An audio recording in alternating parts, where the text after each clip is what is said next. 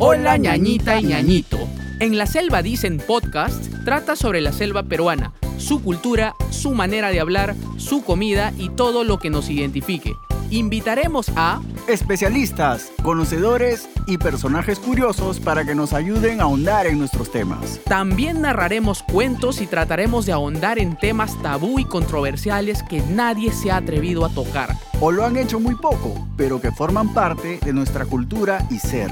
Yo soy Ricardo Cornejo. Y yo Nelson Mori. Y, esto es En la Selva Dicen Podcast.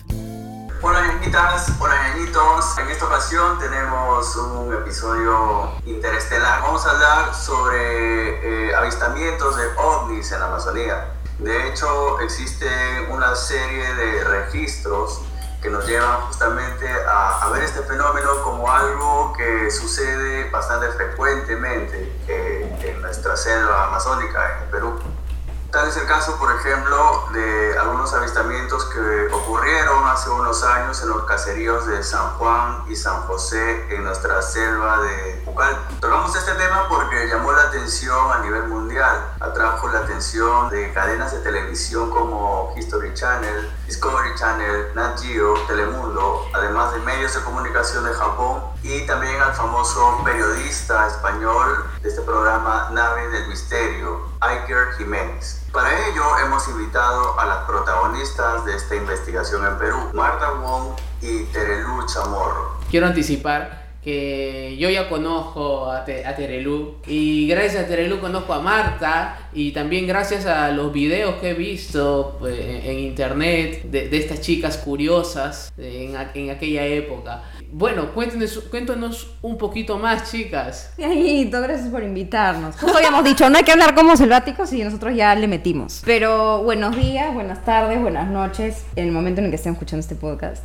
Gracias por invitarnos. Desde aquí, desde tu cabina de podcast, desde esta nave espacial. Y acá está Marta, a mi costado. Hola, ¿cómo están? Éramos, o sea, estamos nosotras dos, pero en el grupo donde hicimos toda esta, esta investigación de aventura, falta Luciana. Ya, falta Luciana. Ajá. O sea, son tres en el equipo de investigación. Y otra compañera, que era amiga nuestra, más no estaba en el curso, dijo, ¿qué van a hacer? Le contamos todo y dijo, ya, yo también me uno. Y se fue con nosotros, no entiendo por qué. ¿Cuántos años teníamos? 21. No sé. Sí, lo que pasa es que Marta, Eh, eh, Marta no, se pero muere. Disculpa, ya, disculpa, sí. pero yo, yo, yo siento a Marta eh, un poco consternada.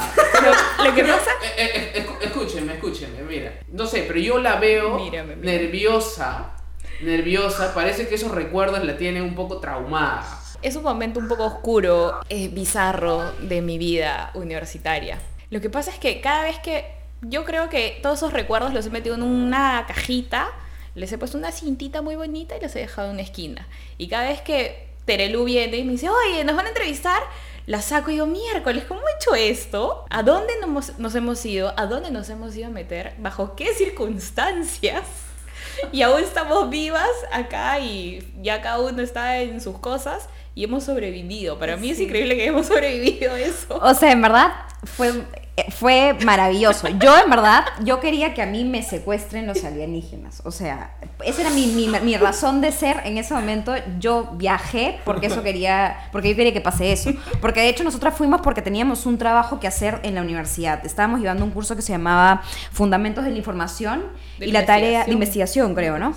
Y lo que teníamos que hacer, nosotros estábamos en la Universidad de Lima, era eh, generar un reportaje de una noticia que nadie haya tocado antes. Entonces comenzamos a lanzar un montón de temas, pero entre lo que queríamos hacer era viajar. Y mi papá, mi papá es un comandante de la Fuerza Aérea del Perú, pero cuando estuvo ahí en la FAP, porque ya está en retiro, creó una oficina que se llama eh, OIFA, que significa Oficina de Investigación de Fenómenos Aéreos Anómalos.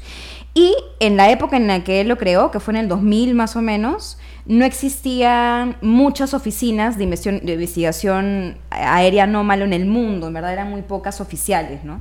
Entonces, esta eh, se creó en Perú porque en Perú hay muchísimos avistamientos y yo recuerdo cuando era chica que llegaban cartas que tenían este sello que decían confidencial, tipo los expedientes secretos X, con fotos y cosas así. Entonces yo le pregunté a mi papá también, porque todos le preguntamos a nuestros papás, tipo, ¿qué hacemos? Y papá me dijo, mira, pasa una cosa.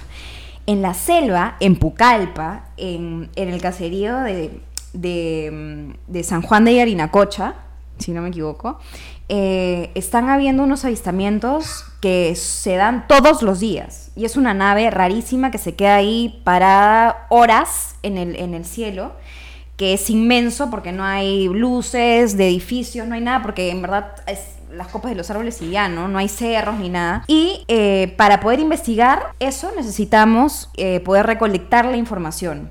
Y la, la recolección de información la puede hacer alguien que vive ahí, lo pueden hacer los, los soldados que están en la base de, de Pucallpa, pero si ustedes quieren recolectar esa información y traerla para Lima para que nosotros podamos trabajar en base a eso, o sea, vayan. Y fue casi que nos derrumbamos. Yo, mi motivación era que me rapten, la motivación de Marta, no sé cuál.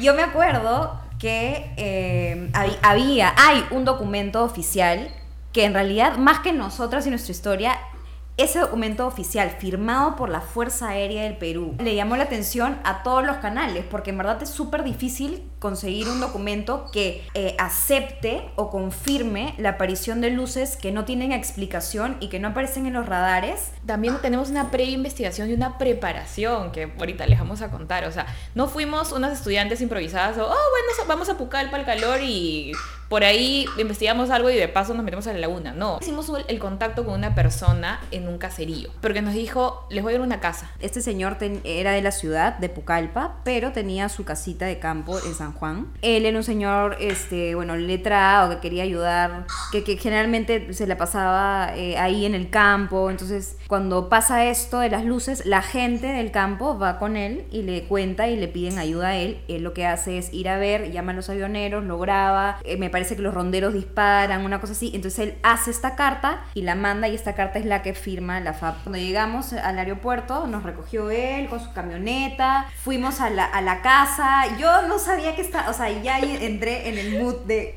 Ella estaba emocionada, obviamente el resto estábamos... Yo, estaba, yo sí estaba paniqueando. Obviamente lo que estamos escuchando ahorita es la punta del iceberg. Bueno, hasta aquí, ¿cómo sintieron la experiencia de que asumo que primera vez estaban visitando una ciudad la selva? Bueno, la selva a mí me encanta, ¿ya? Me encanta cada vez que puedo ir para allá, lo hago. Todo desde el inicio fue muy película. O sea, eso sí es verdad, porque era... O sea, llegamos de noche encima y nos fueron a recoger con unas camionetas y manejaron como que varios minutos para adentrarse a la selva, por ahí como una hora, y nosotros salíamos de la casa y todo era como solo vegetación y ruidos como... ¿Me entiendes? Para mí sí era la primera vez que iba a la selva. Este, veía animales. Para mí era el pueblo paleta Pokémon. O sea, veía animales y yo creía que sí conocía muchos bichos del mundo en general, que había visto de chiquita Discovery Channel, sabía sabía de todos los bichos que había aquí, allá, en la punta del cerro y debajo de la tierra, ¿no? Escúchame, y en- llegamos y obviamente descendimos la cama y era encontrar... Para mí fue im- impactante ver un animal que dije, ah, es una cucaracha, pero esa cucaracha saltaba. Entonces dije, ah, no, es un grillo. Pero esta cucaracha tenía, este cucaracha grillo, tenía unas patas largazas, pero era, era súper rara y era parte muy larga para ser una cucaracha. Después encontramos, yo no sé si tú te acuerdas que en la cocina había un animal también arriba que saltaba, que no era ni cucaracha, ni grillo, ni gusano. Eran animales extrañísimos para mí. Marta quería llevar su pokebola. Terelu estaba muy emocionada porque te- por tener un encuentro del, creo que es segundo o tercer tipo, ¿no? Claro, tercer ella, tipo. ella era- y era feliz si es que hacía dedito con dedito con Iti. Pero para mí era como que, escúchame, hay desapariciones, hay muertes, hay, y ni siquiera son muertes como que, ah, bueno, te dio una luz y ah, te moriste, sino despellejados, sin grasa, o sea, eran muertes trágicas. Nosotras, este, bueno, ya al día siguiente, efectivamente, todo lo que dice ella es cierto y nos preparamos para que al día siguiente comenzara todo lo que teníamos que hacer. Y aquí parte la historia porque el señor de la casa nos recoge y nos lleva a la casa del jovencito a la- al que le había pasado algo y supuestamente se había salvado de que lo maten y lo despellejen. Este era... Sí. Despellejen. Claro, Sí. pues. Este, o sea, ellos eh, más o menos con, con estos secuestros o muertes amarraban que era el pelacara o el pistaco en la, en la sierra, ¿no? Ya le habían puesto pela El cara. pelacara. El Y entonces pelacara. decía, ah, el pelacara cuando ha aparecido venía de los gringos, decía, ¿no? Los gringos en verdad vienen, nos secuestraban, porque hace tiempo este, venían, nos secuestraban y como nuestra grasa es este, tan pura, tan limpia, este, se lo llevaban, lo vendían allá para hacer productos cosméticos. Y es más, había una señora, no sé si era alemana, austriaca, que tenía su casita inocentemente en su... Casota era. Bueno, un, un jatón era, un jatón. Sí. Pero tenía así su. Parecía media tirolesa, o sea, bonita su casita en la selva. Había comprado para tener su casa de campo y le querían ir a quemar la casa porque decían: ¿A quién es? ¿Quién es la única europea, gringa, lo que fuera, que no sea de acá? Ella. Y la señora se tuvo que ir y dejó su casa. Esto formó parte de la histeria colectiva. Sí, sí, Sí. porque decían que las naves se guardaban, o sea, se, se aterrizaban y dormían en, la casa. casa. de ella, que era un jatón En su terreno. en su terreno, sí. Pero entonces, este... Ah, bueno, ya, lo primero que hacemos es llegar a la casa del jovencito este que te digo. ¿Quién es este jovencito? Este jovencito es un chico de 15 años Estaba con su hermanita. que estaba con su hermanita en- al, al pie del río y estaba pescando con ella. Estaban pescando, pescando y de pronto aparece esta luz a la que ya estaban acostumbrados todos a ver mes- desde meses atrás porque, como te digo, esta luz aparecía constantemente, o sea, todas las noches a la misma hora en el mismo lugar. O sea, ya sabían qué hacer ante la presencia de esta luz. Que era escapar, básicamente. Entonces lo que el chico hace cuando esta luz comienza a dirigir eh, como una- un rayo láser hacia él es meterse abajo de su canoa y taparse con la canoa y meterse al río. Y le dice a su hermanita, anda, pide ayuda. Cuando ella corre a pedir ayuda, eh, es ahí donde vienen los ronderos con este señor, eh, que es el que manda la carta, lo ven, disparan, eh, la luz se va y con esta información es, eh, o sea, y esto ya es como engrana lo de la carta, ¿no? Con esta información él dice, Fuerza Aérea, necesito ayuda. Entonces vamos a la casa de este chico, el chico no estaba, pero estaba su mamá, la hermanita estaba en el colegio, pero estaba su mamá y su mamá nos cuenta que efectivamente eso pasó, nos cuenta tal cual sucedió. Nos cuenta, porque el señor, cuando nos recoge, no me acuerdo cómo se llamaba, el señor de bigotitos. Ujú, el sí. bigotitos peladito, el señor es el que nos prestó su casa, nos recogió y nos dijo... Guillermo. Guillermo, el señor Guillermo, que nos dio el resumen, ¿no? Que viene así, este, es más, este señor Guillermo nos deja a nuestra disposición los tres días que estuvimos una moto, un motocar con un chico que era cajamarquino, Jesús. Jesús, que era cajamarquino. Pero que él también, y era cajamarquino, pero hablaba como, como bucalpino, ¿ah? Este, que nos cuenta, sí, que se ha visto así, una nave redonda de luz con luces así. Y que a este chico, Pero, ¿Cómo, cómo, cómo?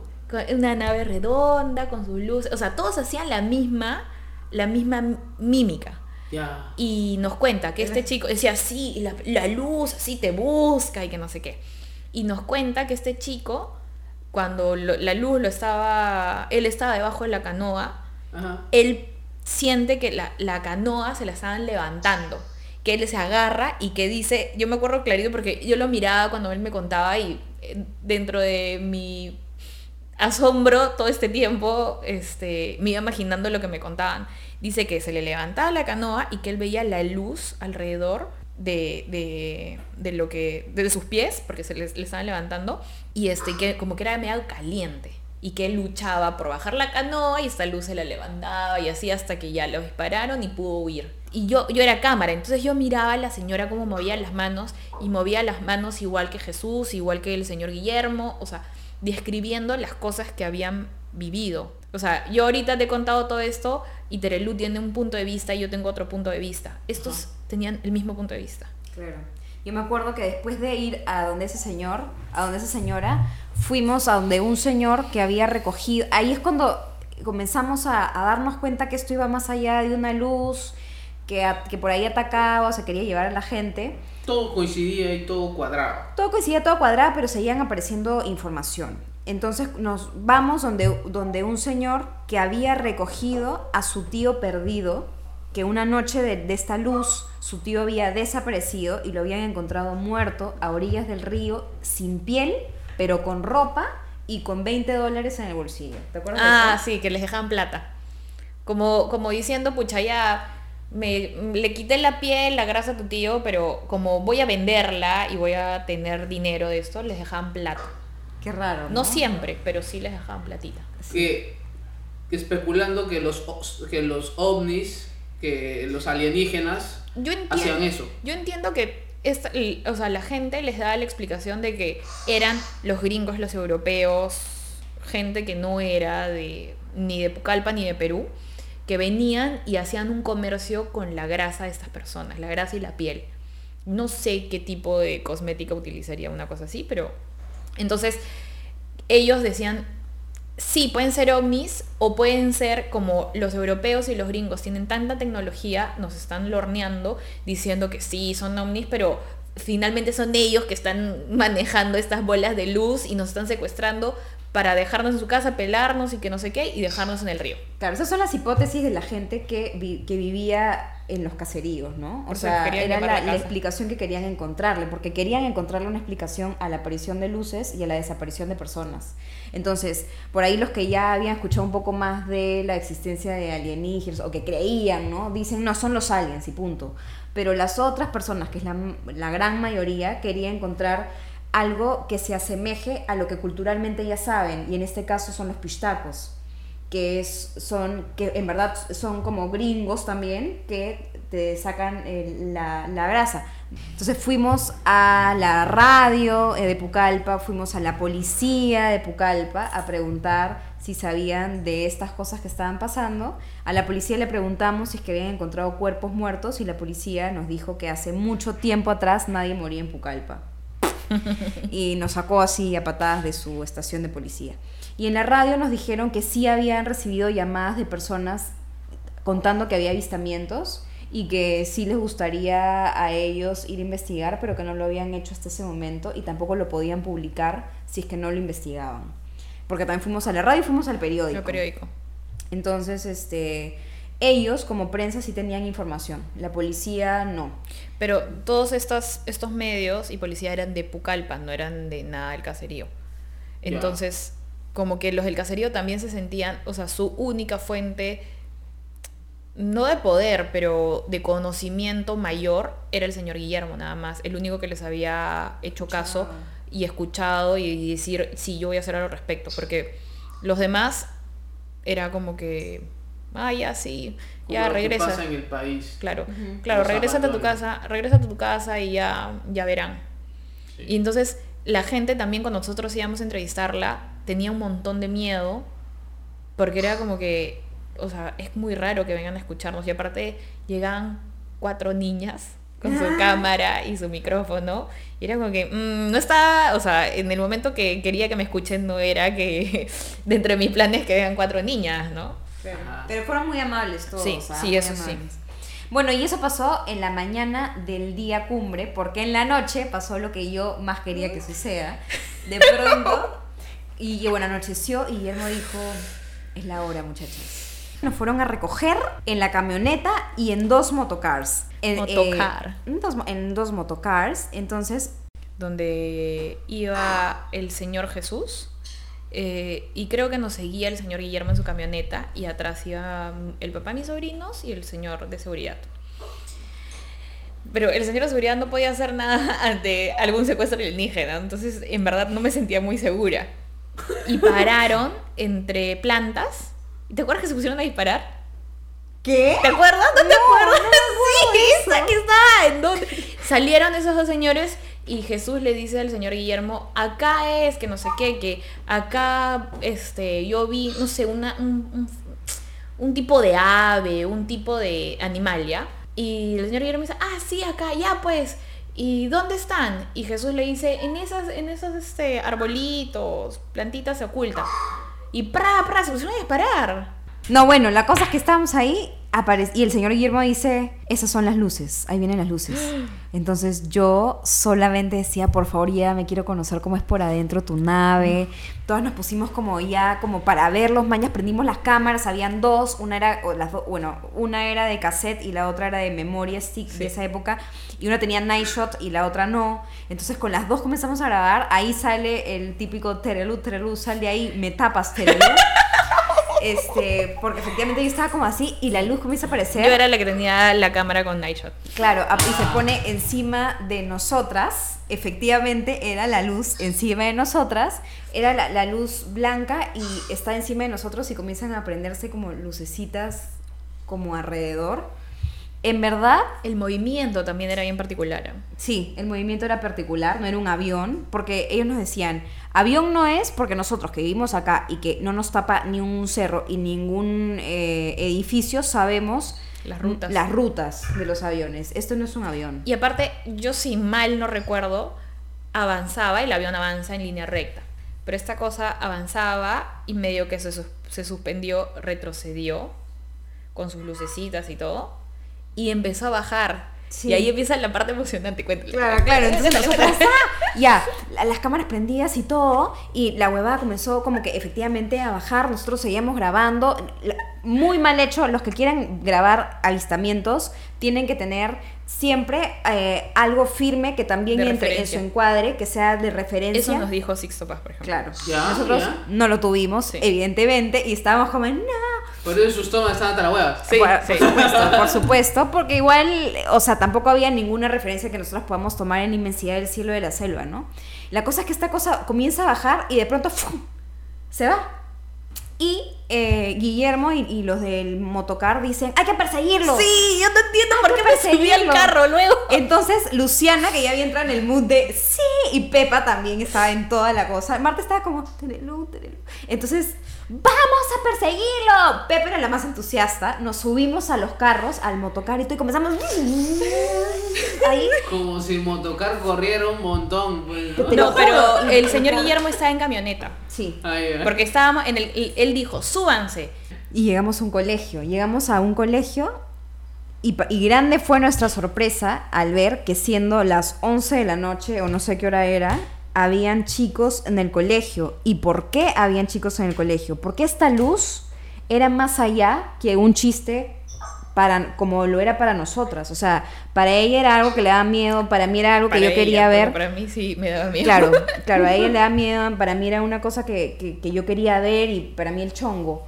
Pero en verdad ahí caímos en cuenta que esto realmente era una gran histeria colectiva porque los chicos del colegio, para cuidar, como era el lugar construido grande, como la fortaleza de- del, del caserío, los chicos de quinto y secundaria está, dormían en el colegio, eran ronderos, o sea, tenían armas Claro, para cuidar porque sabían que, la, que esa luz iba hacia allá para cuidar a su pueblo, ¿me entiendes? A, a su caserío. Y sí era real, o sea, cuando nosotros llegamos, habían niños en los salones Durmiendo. dur- durmiendo o haciendo guardia, Claro.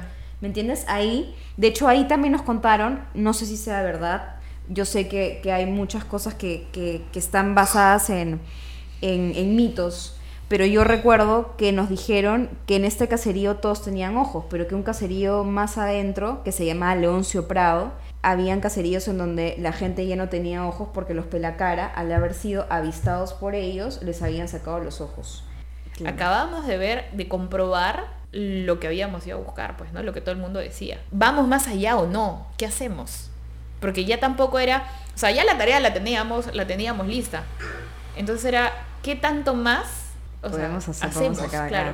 Tú sí tenías ganas de seguir investigando con el resto. O sea, yo quería saber qué era verdaderamente todo esto porque, o sea, También había un ambiente que sí se sentía de bien injusto.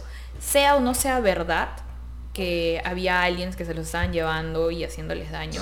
Era como que cuando íbamos a preguntar a otros lugares, era como que, ay, pero es que son creencias de pueblo, o sea, como que minimizaban todo. Entonces era, nosotros estamos en la mitad y decíamos, bueno, nosotros somos universi- universitarias, tenemos que ver las cosas claras, pero para eso tenemos que investigar. Entonces hablaba, este, quisimos hablar con, con los soldados, con los soldados, no sé, con los que habían mandado, no sé si les llama soldados nuevamente, y era como que un, ya te cuento, pero caleta nomás, porque en verdad yo tampoco, o sea, ellos tampoco sabían qué habían visto, qué era, qué, qué creer.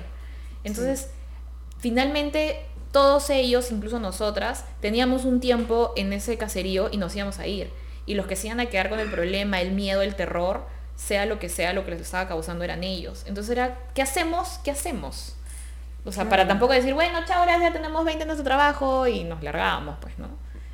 Claro, habían caseríos, habían familias que ya vivían solo en una misma casa porque tenían miedo, la gente ya no estaba fuera de la casa al anochecer, eh, afuera en la calle, perdón, o sea, a las 5 de la tarde o 6 ya todos volvían a su casa para no pasar por el peligro de, de estas luces, ¿no? O sea, de, de, lo que te podría hacer esta luz que es inexplicable.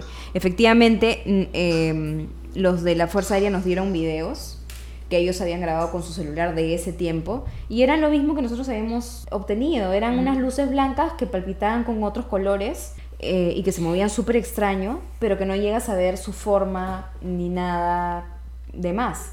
Entonces, la conclusión a la que llegamos básicamente era que si era un lugar o si era un, un, un o sea, gente, mucha gente, un grupo, un gran grupo de gente que sí tenía una historia colectiva, pero que había un motivo y había una razón y sí habían luces que aparecían en el cielo. O sea, sí había una frecuencia, sí estaban ahí. Ahora, nunca vimos que hayan atacado a alguien, pero sí habían historias del ataque. Nosotros nunca, vimos, nunca lo vimos. Nunca vimos que, al, por ejemplo, al chico que lo había atacado y que había sobrevivido, nunca lo vimos.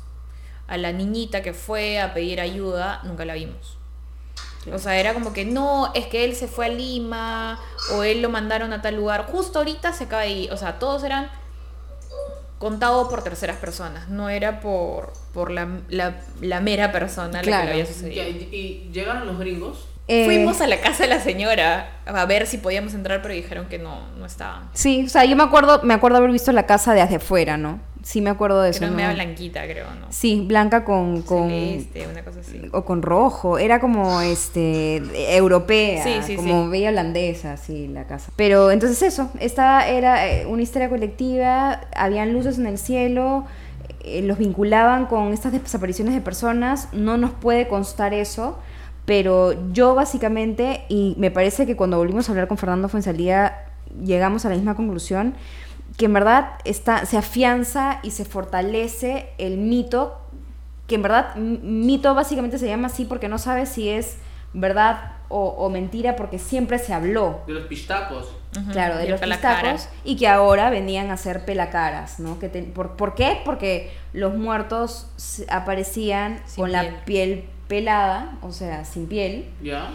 Y bueno, pelacara porque ahora tenían otra forma de llegada, ¿no? Que eran estas luces en el cielo.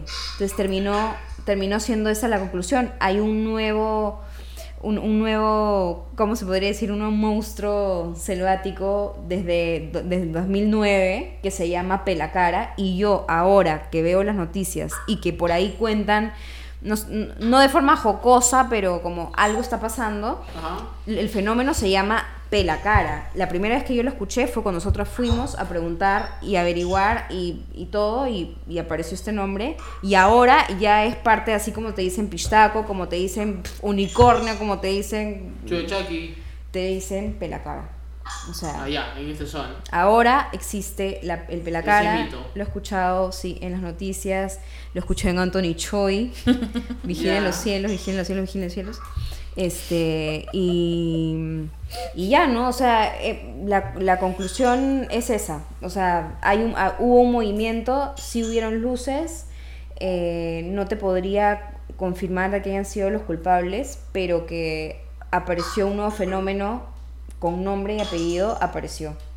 Y eso fue lo que pasó, ¿no? Bueno, quisiera agradecer a, a Terelu y a Marta por su tiempo, por su, por su entusiasmo, eh, de lo emocionante que haya sido el, el hecho de haber presenciado esta, este fenómeno paranormal. Está el hecho de, de que, de que haya sucedido en- en la selva. ¿no? Es, es bonito saber que, que la selva enigmática y misteriosa, tal y como es, envuelve muchas cosas que, que, atraen, que mucha gente no, no conoce. ¿no? Gracias, Telu, gracias Marta por, por haber compartido esta experiencia. Y bueno, esperemos que no sea la última vez tampoco. No, gracias a ti. Ganitos. chao.